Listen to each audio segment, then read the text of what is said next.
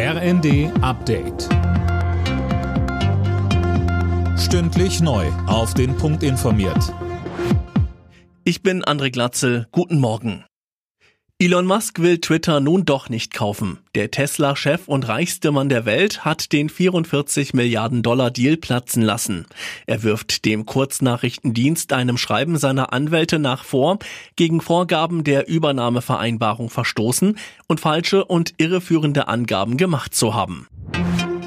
Nachdem Deutschlands wichtigster Gasimporteur Unipa gestern offiziell einen Antrag auf Staatshilfen gestellt hat, bekräftigt Kanzler Scholz, wir werden Unipa retten. Darauf kann sich das Unternehmen, darauf kann sich die Belegschaft, aber darauf können sich auch alle in Deutschland verlassen, die ja wissen, dass das ein Unternehmen ist, das für die Versorgung großer Teile der Wirtschaft und äh, vieler Verbraucherinnen und Verbraucher eine große Bedeutung hat.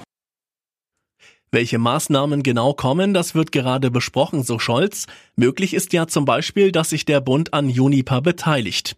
Die extrem hohen Kosten für das verknappte Gas könnte Juniper aber zum Teil auch auf die Verbraucher umlegen.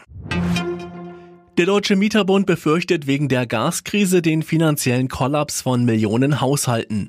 Der Präsident des Mieterbundes Siebenkotten fordert deswegen in der Bild von der Bundesregierung, kurzfristige Heizkostenzuschüsse für die Menschen auf den Weg zu bringen.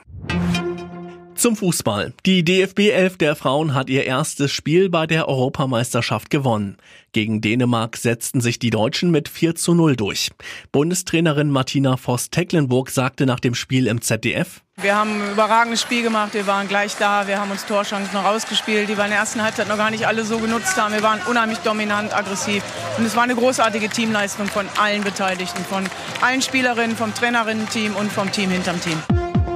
Alle Nachrichten auf rnd.de